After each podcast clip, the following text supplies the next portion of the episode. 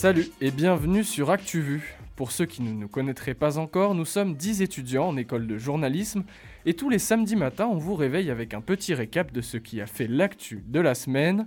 Avec moi en studio cette semaine, Héloïse qui fera un point sur ce qu'il se passe en Birmanie. Juliette vous expliquera le plan de lutte contre le cancer annoncé par Emmanuel Macron. On reviendra sur l'affaire GameStop avec Majid. Agathe détaillera le premier playbook des Jeux Olympiques cet été. Et pour finir, Joséphine vous a préparé un petit lexique Covid. Mais avant tout, sortez vos stylos parce qu'il est l'heure du affluoté avec Capucine.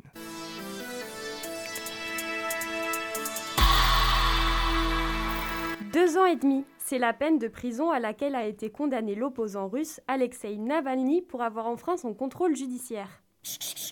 Diary Sao, c'est l'étudiante sénégalaise que l'on pensait disparue le mois dernier. Elle a fait sa réapparition sur Instagram pour annoncer la sortie de son livre. Beaucoup d'internautes l'accusent d'avoir feint sa disparition pour promouvoir son bouquin. 90, c'est le nombre de femmes qui ont été tuées par leur compagnon ou ex en 2020. C'est un chiffre en baisse par rapport à 2019 selon le gouvernement. Tom Moore, c'est un vétéran britannique qui s'est fait connaître pendant le confinement. Il avait récolté 33 millions de livres pour les soignants en faisant des allers-retours en déambulateur dans son jardin. Il vient de décéder du Covid à l'âge de 100 ans. AstraZeneca, c'est le, troisième, c'est le troisième vaccin en France. Il a reçu l'approbation de l'Agence européenne des médicaments. Comme il est soupçonné d'avoir des effets secondaires chez les personnes âgées, il ne sera administré qu'au moins de 65 ans. Merci Capucine. Allons maintenant faire un petit tour du côté de l'international. Keep America great. How dare you? Can't be do what we want to do. Order! J'imagine que vous en avez tous entendu parler cette semaine. La situation en Birmanie devient très inquiétante. Héloïse vous résume la longue histoire de ce pays. Le 1er février, la dirigeante birmane Aung San Suu Kyi a été arrêtée par l'armée.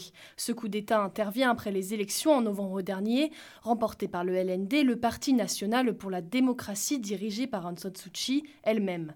Avec cet acte, l'armée revendique vouloir assurer la stabilité de l'État. Elle a proclamé, l'état d'urgence pour un an et a promis des élections libres et équitables par la suite. En attendant, l'armée birmane a placé deux hommes à la tête du pays, le général de l'armée qui aura les contrôles législatifs, administratifs et judiciaires, donc en soi les pleins pouvoirs, et l'actuel vice-président qui devient donc président par intérim. Aung San Suu Kyi est-elle assignée à résidence, une situation que ce prix Nobel de la paix a bien connue pendant plus de 15 ans, entre 1989 et 2010. La plupart de ses alliés civils ont également été arrêtés. Dans un message, elle s'adresse au peuple et exhorte la population à ne pas accepter ce putsch militaire. À l'étranger, les États-Unis ont menacé de réimposer à la Birmanie les sanctions levées au cours de la dernière décennie. L'Australie a appelé à la libération immédiate des dirigeants au rétablissement de la démocratie. Quant à la France, Gabriel Attal s'est également prononcé. Nous appelons à ce que euh, le résultat des urnes en Birmanie, le résultat du vote des Birmans, soit respecté. La France souhaite une réunion du Conseil de sécurité des Nations On Unies. discute évidemment avec euh, nos partenaires dans le cadre des instances internationales et notamment euh, l'Organisation des Nations Unies. Avec une inquiétude pour les Français qui vivent là-bas. Bah, évidemment, à chaque fois qu'il y a ce type de euh, situation qui se manifeste, on a une préoccupation forte et évidemment, les services du ministère des Affaires étrangères sont mobilisés pour suivre et être en contact avec nos ressortissants sur place. Un conseil de l'ONU pourrait donc avoir lieu les prochains jours. Les Nations Unies craignent notamment que le coup d'État aggrave le sort des 600 000 Rohingyas toujours présents dans le pays. Effectivement, c'est notamment lors des persécutions de cette communauté mus- musulmane que l'on avait entendu parler de la Birmanie et de la non-réaction d'Aung. En 2017, oui, la répression militaire menée contre les Rohingyas avait poussé plus de 700 000 personnes à fuir vers le Bangladesh, où elles se sont retrouvées bloquées dans des camps de réfugiés. L'ONU et les puissances occidentales avaient alors accusé l'armée birmane de nettoyage ethnique et Aung San Suu Kyi avait été pointée du doigt. À l'époque, elle était conseillère d'État. Ce premier mandat n'était pas sans concession. La, constitution birmane réservait à l'armée 25% des sièges au Parlement, ce qui a conduit Aung San Suu Kyi a accepté l'expulsion par les militaires des Rohingyas et le massacre de quelques 10 000 d'entre eux. Elle avait également réfuté les, les accusations de génocide devant la Cour internationale de justice à La Haye en 2019. Et quelle est la situation actuelle en Birmanie? Actuellement, la Birmanie est en blackout, c'est-à-dire que l'accès au réseau téléphonique et à Internet est totalement bloqué, les vols domestiques sont suspendus, l'aéroport international de Rangoon est lui aussi fermé et les banques également, mais les premiers signes de résistance émergent. Les médecins et les professionnels de santé, par exemple, portent des rubans rouges à la couleur du Parti démocratique et refusent de travailler, sauf en cas d'urgence médicale. Et sinon, en Turquie, 159 étudiants ont été arrêtés en marge de manifestations. À l'université du Bosphore d'Istanbul, ils protestent depuis maintenant cinq semaines contre la nomination du nouveau recteur de leur établissement. Meli Boulou a été nommé directement par le président turc Recep Tayyip, Erdogan et c'est ça qui pose problème aux étudiants. Ils voient cet acte comme une nomination non démocratique et réclament la démission du recteur. Ils demandent également la libération d'autres étudiants arrêtés précédemment pour avoir accroché dans l'université des affiches au signe LGBT. Depuis le début des manifestations, le chef de l'État turc s'en prend très régulièrement aux protestataires, notamment à travers des propos homophobes. Et au Maroc, une jeune femme a été condamnée à un mois de prison ferme après la, diffusion sur les réseaux sociaux d'une scène de sexe filmée à son insu. Les faits remontent à la fin du mois de novembre 2020. Une vidéo devenue virale qui a fait le tour des réseaux sociaux. On y voit une jeune femme, Anna, vêtue d'un voile intégral en plein rapport sexuel. Les images auraient été filmées quatre ans plus tôt à son insu, selon son avocat. Il s'agirait d'un cas de revenge porn, autrement dit de diffuser des images pornographiques d'une personne pour se venger. Il y a de quoi raviver le débat sur la, sur la liberté sexuelle au Maroc. Merci Hello, direction l'Hexagone avec Juliette. La République, c'est moi Quelle indignité. Nous sommes sur le service public. Et ils sont là Ils sont dans les campagnes Parce que c'est notre projet Emmanuel Macron a dévoilé jeudi sa stratégie de lutte contre le cancer, un plan pour les dix prochaines années. Juliette, quel est l'objectif principal? Faire baisser le nombre de morts de 150 000 à 100 000 par an. Et oui, car le cancer, c'est la première cause de mortalité chez les hommes et la deuxième chez les femmes. Alors ce plan présenté par Macron intervient après trois autres plans de lutte d'une durée de 5 ans. Concernant le budget, on parle de 1,74 milliard d'euros de la part de l'État et de la sécurité sociale sur 5 ans, une augmentation de 20% par rapport au plan précédent. Et quelles sont les grandes lignes de la, stratégie? Déjà, plus de dépistage. L'objectif est d'atteindre 10 millions de dépistages annuels d'ici 2025, soit 1 million de plus que ce qui est fait actuellement. On écoute Emmanuel Macron. Nous soignons très bien, parfois beaucoup mieux qu'ailleurs, nous prévenons souvent moins bien. Face au cancer, cette approche est indispensable. 40% des cancers pourraient être évités par des comportements plus vertueux. Par comportement plus vertueux, on parle des facteurs de risque modifiables comme le tabac, l'alimentation, les UV ou encore la sédentarité. Justement, le président a parlé d'une génération sans tabac en 2030. Oui, et là encore, c'est un des volets très importants de ce plan. Emmanuel Macron souhaite que la génération qui aura 20 ans en 2030 soit la première sans tabac de l'histoire car selon les chiffres de la Ligue nationale contre le cancer, 30% des cancers dépendent du tabac, ce qui représente 75 000 morts par an en France. Dépistage, tabac, ok, mais que reste-t-il à savoir de cette stratégie?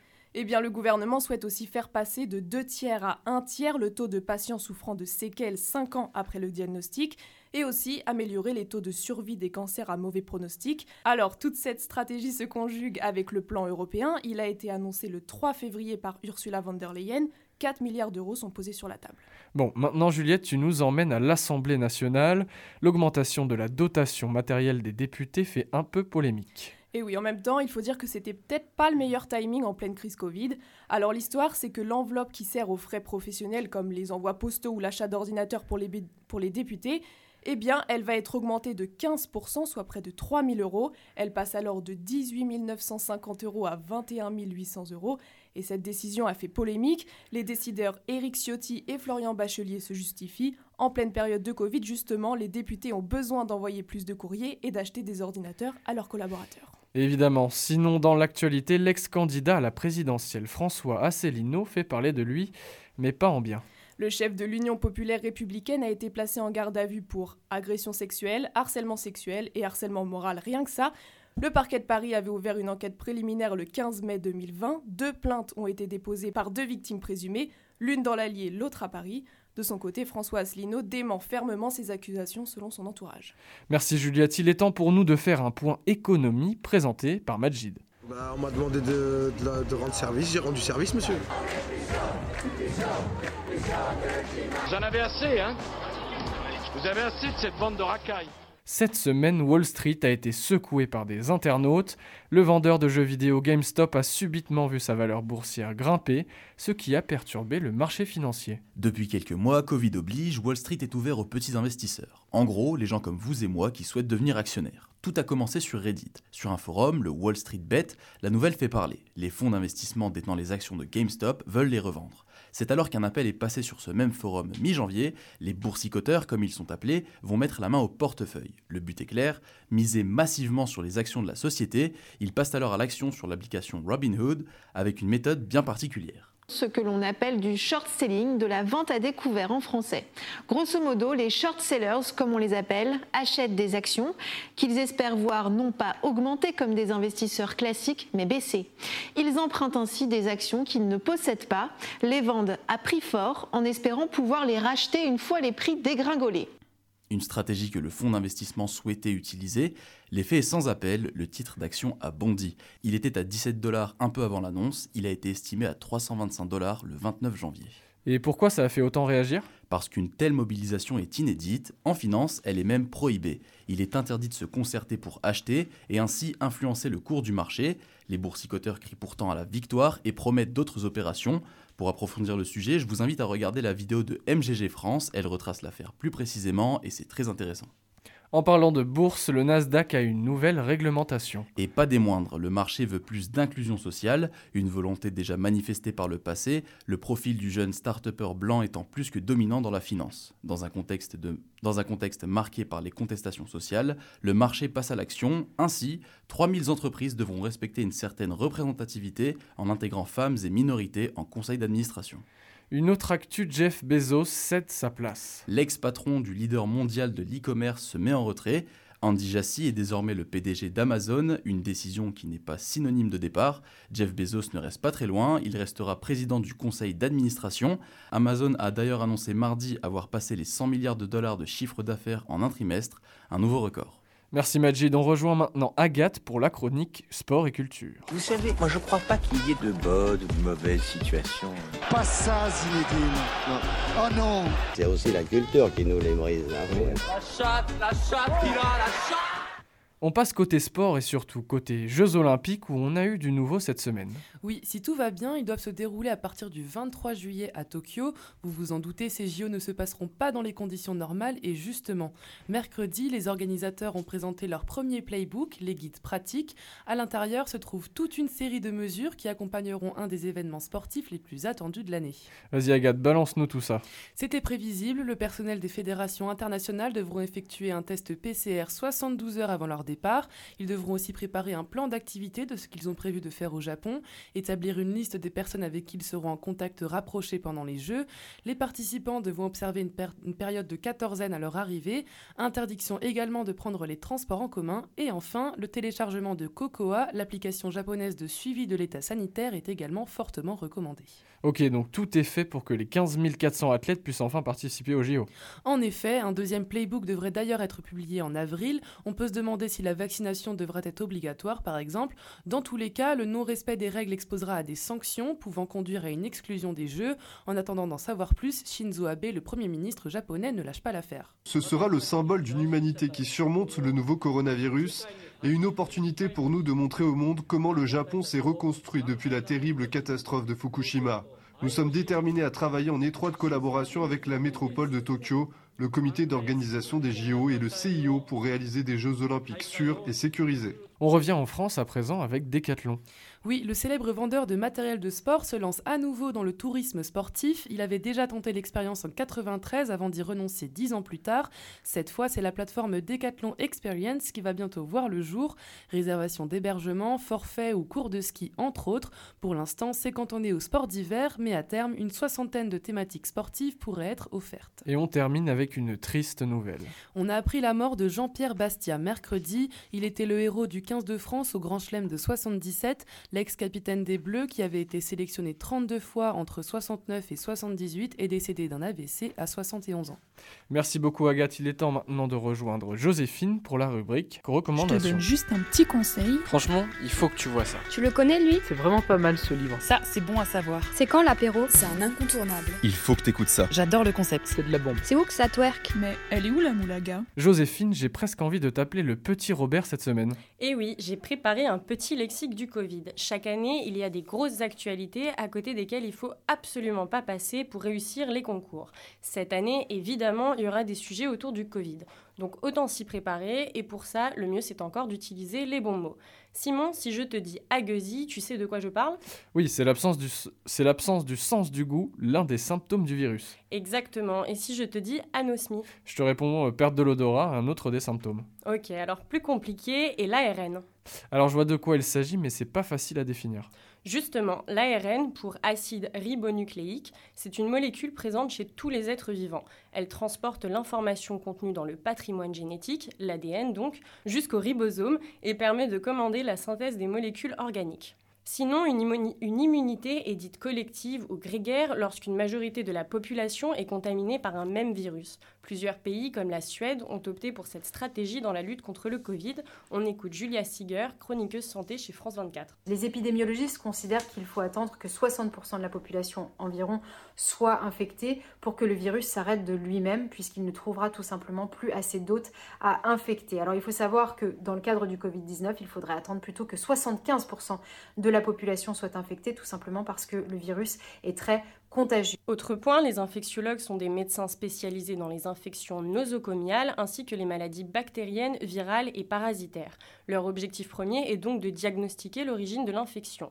Les épidémiologistes, de leur côté, collectent puis interprètent les données sanitaires d'une population relative à une maladie. Et tu peux nous faire un petit point concernant les différents tests? Alors, d'abord, il y a les tests PCR Covid-19. Ils sont virologiques, c'est-à-dire qu'on fait un prélèvement nasopharyngé. Ils permettent de détecter du virus, soit le matériel génétique qui permet de l'identifier, mais ça, on en a déjà parlé. Les échantillons prélevés sont ensuite envoyés en laboratoire. Le test PCR coûte 54 euros, mais est intégralement pris en charge par l'assurance maladie. En théorie, il faut 3 heures pour obtenir le résultat. Le test rapide antigénique est similaire au test PCR dans la pratique, sauf que le résultat est obtenu en 20 minutes puisqu'il ne fait que détecter la présence éventuelle du virus. Il est donc moins fiable et sert plutôt à orienter le diagnostic. Il est disponible en pharmacie, chez les médecins de ville et les infirmiers libéraux.